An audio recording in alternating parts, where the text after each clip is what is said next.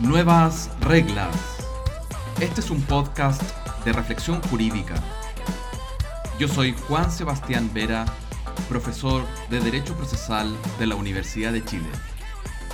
Bienvenidos y bienvenidas. Hola a todos y a todas.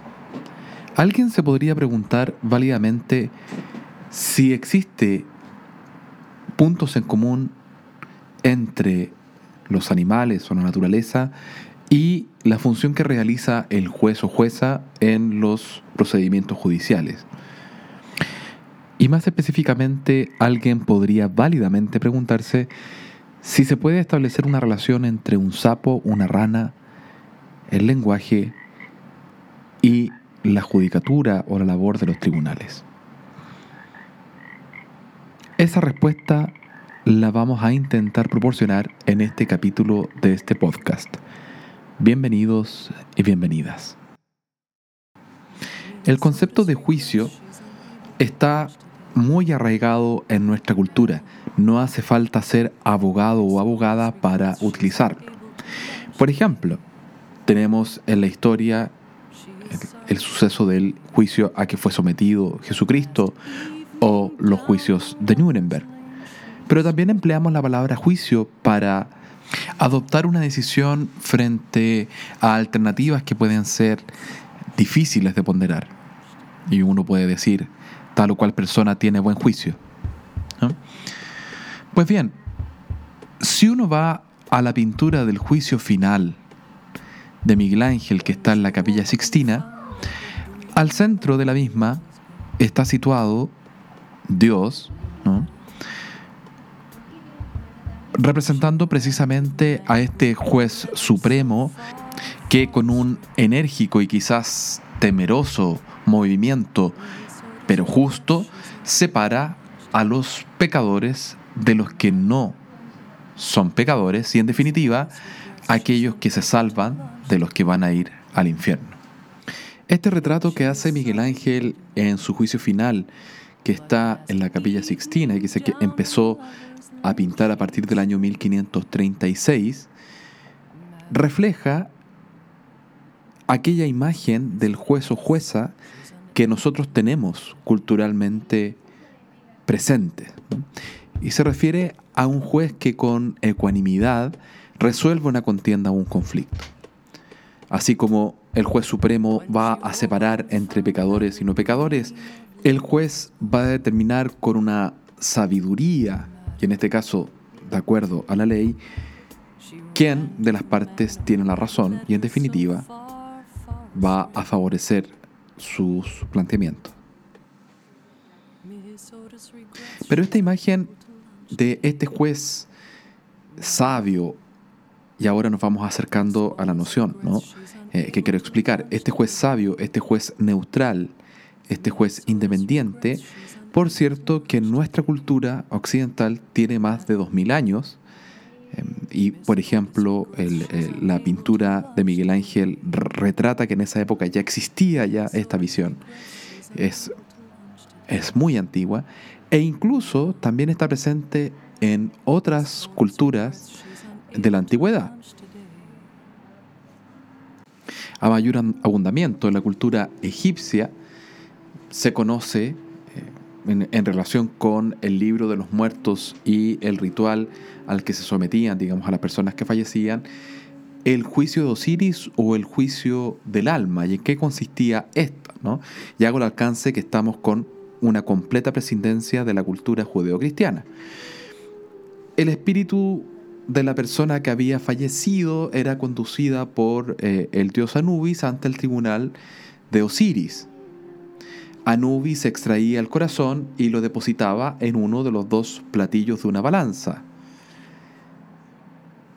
El corazón era contrapesado con una pluma, y esta pluma era símbolo de la verdad la justicia universal. En dicho juicio al difunto se le iban haciendo algunas preguntas en relación con algunas eh, reglas morales del antiguo Egipcio y si él decía la verdad, el corazón se iba a mantener con el mismo peso y no iba a generar un contrapeso a la pluma. Si él, por ejemplo, había cometido un acto prohibido y declara ante ese juicio que no había cometido dicho acto, el corazón iba a subir de peso y en ese sentido empezar a generar un contrapeso. Si terminadas estas preguntas, 42, el corazón del difunto pesaba más que la pluma, el juicio era negativo y por tanto iba a sufrir, verse expuesto a Amit, el devorador de los muertos. Pero por su parte, si el juicio era positivo, es decir, el corazón era eh, representativo ¿no? en relación con las respuestas de, una, de la verdad, que retrata la pluma, entonces la persona se iba a salvar. Si ustedes se fijan, esta balanza que está presente en el antiguo Egipto también se va a trasladar como sinónimo de la justicia a nuestras culturas románicas continentales. Em, la estatua de eh, la mujer con los ojos vendados que sostiene una balanza para administrar justicia. Yo diría que esa es una imagen icónica que representa los tribunales. Pero bueno, ¿puede el juez o jueza ser imparcial o neutral? En el ámbito del derecho se afirma que para que el juez pueda producir una sentencia justa debe ser imparcial e independiente. Y esta imparcialidad tiene dos grandes perspectivas, aunque pueden haber otras, ¿no? La primera dice relación que tiene que ser distante o tener una ecuanimidad respecto de las partes en relación con, digamos, cómo administrar el debate. Y una segunda visión dice que el juez solo puede tomar las pruebas y los hechos para resolver el caso y nunca considerar circunstancias personales, circunstancias que le hagan perder su imparcialidad. Los jueces y juezas son precisamente personas no son máquinas. Quizás para otro capítulo del podcast podríamos conversar sobre la judicatura y la inteligencia artificial. Pero lo cierto es que los jueces no son máquinas, son personas. Personas que tienen experiencia, personas que tienen una vida, que tienen problemas, que tienen problemas de salud, que han sido escolarizados de una determinada forma, eh, en colegios católicos, en colegios no católicos, en el extranjero, en Chile, etc. Un cúmulo de experiencias que en cierto punto van configurando la personalidad que los lleva después de pasar, eh, no solamente después de titularse como abogado, sino que después de pasar por el curso de la Academia Judicial y eh, seguir una carrera como, como juez o jueza, lo lleva a tener un cúmulo de experiencia.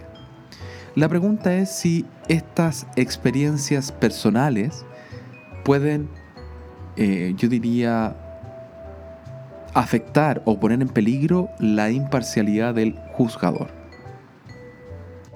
Pues bien, el sapo para sobrevivir clasifica todos los estímulos que encuentra entre diversas clases. Yo diría más bien tres categorías. Enemigo, presa y no presa. Y de dicha clasificación depende la conducta posterior que éste desarrolle. Cuidado, aproximación, lanzamiento de la lengua sobre la posible presa o indiferencia respectivamente. Es decir, el sapo categoriza. Cuando se ve enfrentado a una situación novedosa, la interpreta de acuerdo a sus esquemas mentales y ello forma parte de un mecanismo adaptativo, precisamente para asegurar su supervivencia en un contexto que puede ser desconocido. Ahora bien, si nosotros pensamos en este ejemplo y nos vamos a la labor que realiza el juez, este también se va a ver enfrentado a información novedosa y también va a realizar un proceso de categorización que lo va a llevar a adoptar una decisión. Y esto nos lo enseña la psicología del pensamiento, que si bien es cierto, eh, digamos yo diría más bien en, aspectos mucho más actuales y modernos y específicos, ha empezado a estudiar los comportamientos de los jurados principalmente, pero la psicología del pensamiento nos dice que todos los seres humanos, en cuanto seres humanos, en cuanto, si me permite la expresión, animales, vamos a tomar decisiones sobre la base de determinados modelos o eh, de una determinada forma. Y para ello es muy importante la categorización. Eh, en palabras más sencillas, para ello es muy importante poner una etiqueta. Las etiquetas son etiquetas conceptuales, es decir, eh, es una etiqueta que expresa un nombre que a su vez tiene un contenido y a partir de ahí yo puedo establecer ciertas consecuencias. Eh, si yo veo un, em, por la calle que viene un bus y yo estoy esperando que pase el bus 518 y veo que dice 518, yo voy a categorizar que ese objeto se trata de un bus que me va a, que va se va a detener en la parada, yo me voy a subir y voy a poder realizar mi trayecto. Determino mi comportamiento sobre la base de esta categorización. Y desde esa perspectiva el lenguaje es muy importante para ello, porque el lenguaje no solo nos da las etiquetas, sino que también nos proporciona en algún sentido el contenido de esas etiquetas a partir de las cuales nosotros podemos establecer determinadas acciones. Y este mecanismo adaptativo nosotros lo tenemos arraigado también. Si bien es cierto, ya no estamos en la situación que yo describía del sapo o quizás de los primeros de las primeras personas primitivas, ¿no? de tener que luchar por la sobrevivencia, eh, el vivir en una urbe o digamos la vida moderna nos establece otro tipo de peligros, otro tipo de dificultades que nos llevan a emplear también este mecanismo adaptativo. Por ejemplo, una de las principales dificultades de la vida actual es la falta de tiempo. Las personas, sobre todo las personas adultas y mayores, no disponemos de todo el tiempo necesario para, antes de tomar alguna decisión, realizar una comprobación empírica de cada una de las opciones que presenta una determinada un determinado conflicto, una determinada pregunta y ponderar racionalmente, adecuadamente, cuál es la vía correcta. Sino que lo que nosotros hacemos es, precisamente por este mecanismo adaptativo, es tomar atajos. Atajos. Y dentro de la psicología del pensamiento, a estos atajos se le han denominado sesgos heurísticos. Por ejemplo, la teoría de los modelos mentales cuestiona el hecho de que las reglas formales tengan una importancia utilidad como modelo de actuación del razonamiento humano, considerando que la existencia de un sistema lógico no es condición necesaria para la operatividad del razonamiento deductivo.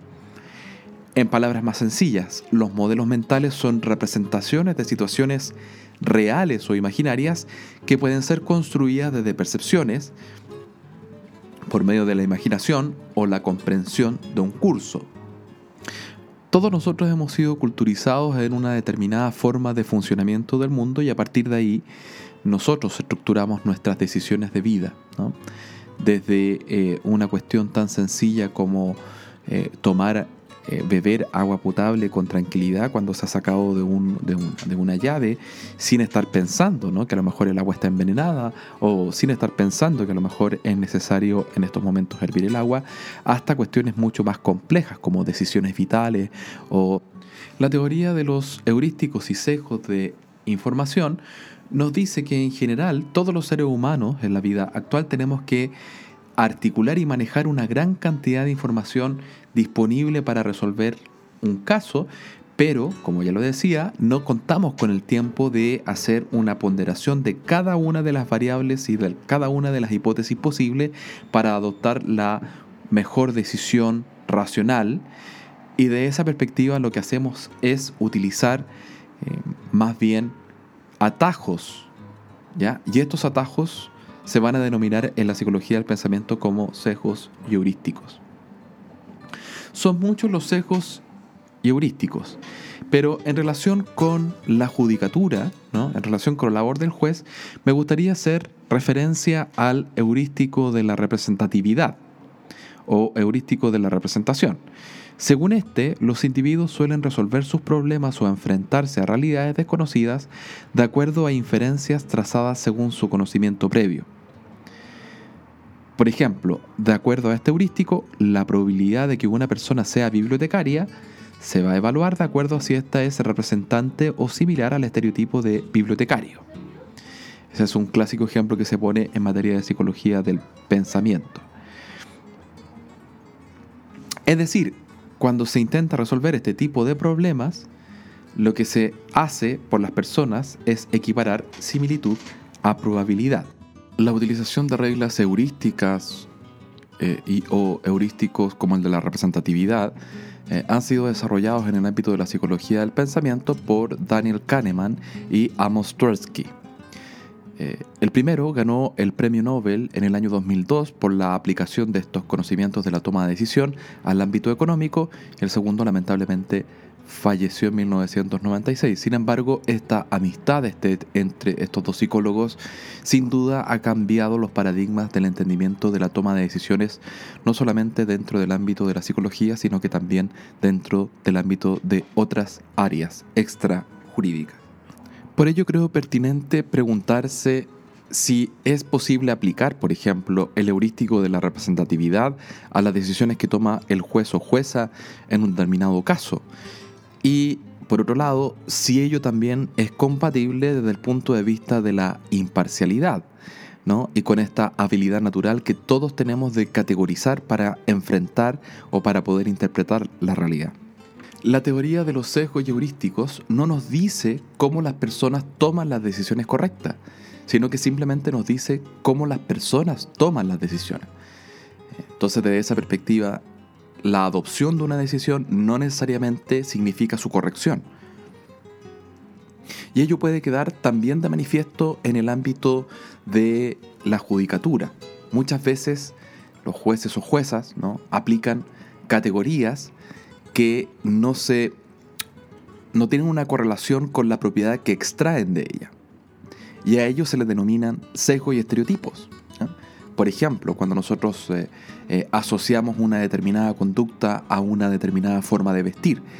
Eso posiblemente puede ser explicado sobre la base de los modelos mentales, pero eso no significa que efectivamente ello sea correcto o que ello haya acaecido en la realidad. Y ahí viene la importancia del de, eh, heurístico de la representatividad. Contrario a lo que se puede llegar a pensar, la experiencia no en todos los casos es buena cuando hay mucha experiencia de por medio, sobre todo en la judicatura y también yo diría en todas las profesiones, eh, vamos a llegar a, una, a, un pic donde esa experiencia va a ser buena, pero a partir de ese pic la experiencia ya no va a ser buena precisamente porque va a generar o va a profundizar la aplicación de un heurístico de la representatividad.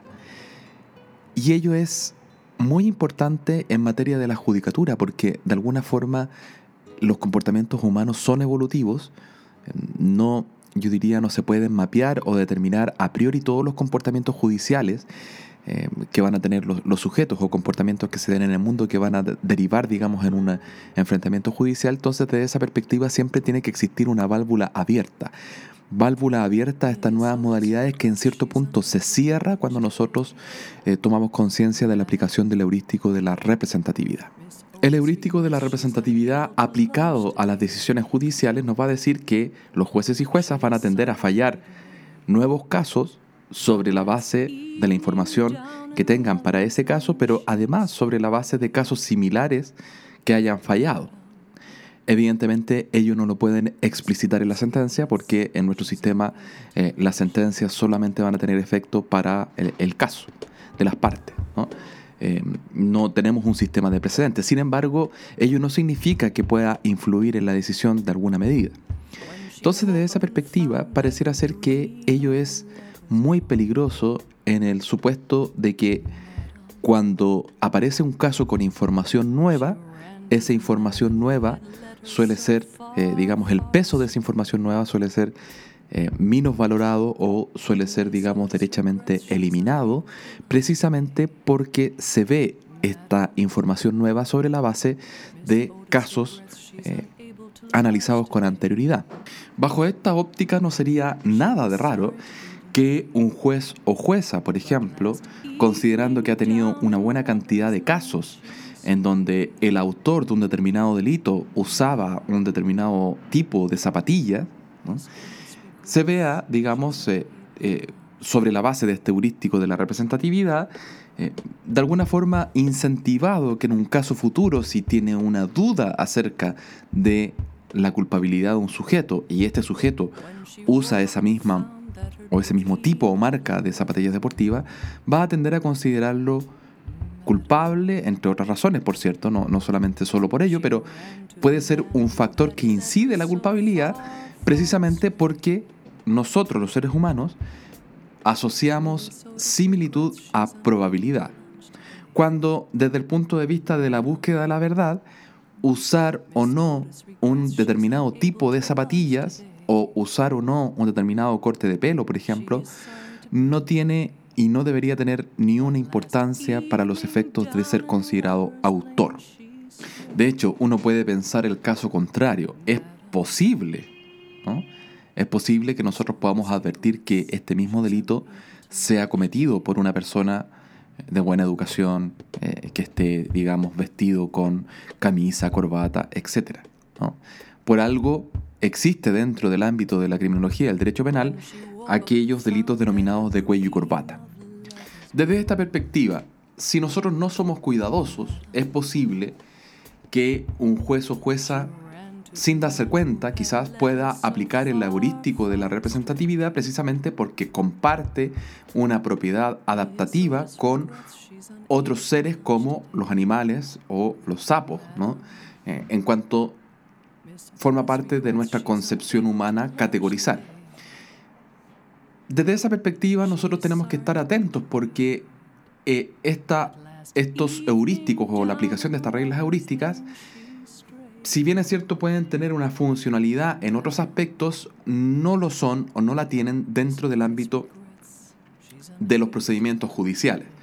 Entre otras razones porque una de las funciones de los procedimientos judiciales es resolver un conflicto sobre la base de la verdad de lo sucedido, de la verdad de los hechos. Y precisamente muchas veces el heurístico de la representatividad nos puede llevar a cometer un error, a afirmar una realidad que es eh, errónea o que uno podría decir que no sucedió o que es falsa. Bueno, eso es lo que tienen en común entonces los sapos, los jueces y el lenguaje. Que tengan un excelente día. Nos vemos.